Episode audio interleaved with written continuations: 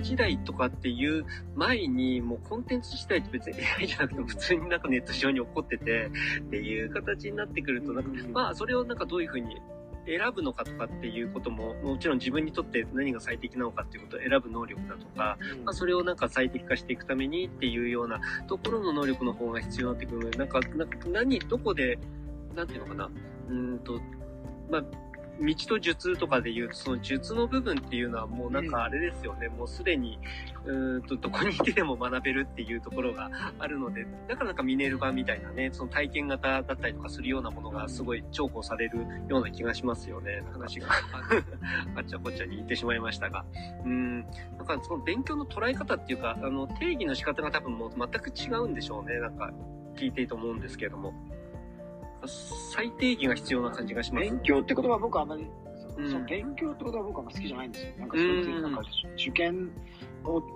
通るためのなんかもので、なんか学習ですよね、もっと。ね、はい。勉強ってなんかいやいややらされてる感がすごいあって、まあある意味、日本が多分一番先進国の中でも、そういう、なんか、うん、あの、子供の時から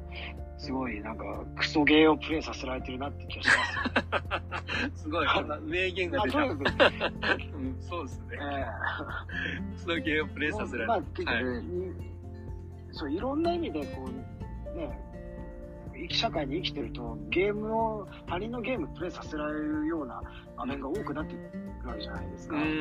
で僕自身はすごくそういう人から支配されたりするのが大嫌いだったんで、うん、絶対にそんなの従わないぞって言って、まあ、ものすごい摩擦をの中でも反抗しながら一応やってきて、まあ、でも子供たちにはそういう目に合わせたくないっていうことで、まあ、海外に出てしまいましたがやっぱりその他人のねゲームをプレイさせられているうちにどんどんどんどんそうやって本来子供が持っている好奇心とかっていうのはどんどん失われていくわけじゃないですか。はい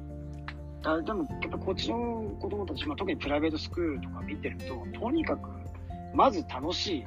楽しいゲームをプレイさせてもらって、そのゲームに出てくるアイテムとかっていうのが、まあ、すごくその魅力的なアイテムをどんどんこうね、こう取っていって、なんかこう、経験値も上がって、なんかエネルギーも上がってって、みたいな感じで、あの、まあ、楽しみながら本当、ね、将来役に立つ知識を身につけていってるなっていう意味で、まあ、すごく、いいゲームしてるなって思いますよね、人生を。いいまあ人生ってある意味ゲームみたいなもんじゃないですか。うん、そうですよね。なるほど。だからちっちゃいところからね、うん、クソゲーやらされて、もう人からね、ストーリーとかをなんかわけのわかんないストーリーを押し付けられて、ね、自分のね、あの、生きたいように生きるっていうのをもう諦めちゃってる社会に出た頃にはっていう風な感じじゃないですか。やっぱりそこの部分でね、やっぱりね、どうやってその自分自身のゲームを作っていくか、人生というゲームを作っていくかっていうのって、やっぱり、あの、とっても重要ですよね。だからこそやっぱりストーリーアイテムとかそういうのって、プライベートスクール重要視してますし、うんやっぱりね、自分のその人生のストーリーを作っていくとか、自分の人生のゲームをデザインするとかっていうのが、やっぱり本当に、あの、重要なんじゃないかなと思いますよね。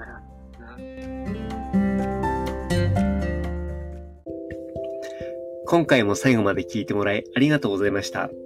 チャンネルの説明ページの方に僕がどんな人間なのかわかる2分ほどの簡易プロフィールのリンクを貼っています。また、音声配信についてやセルフプロデュースについての有料セミナーの講義が無料でもらえる LINE のリンクもあります。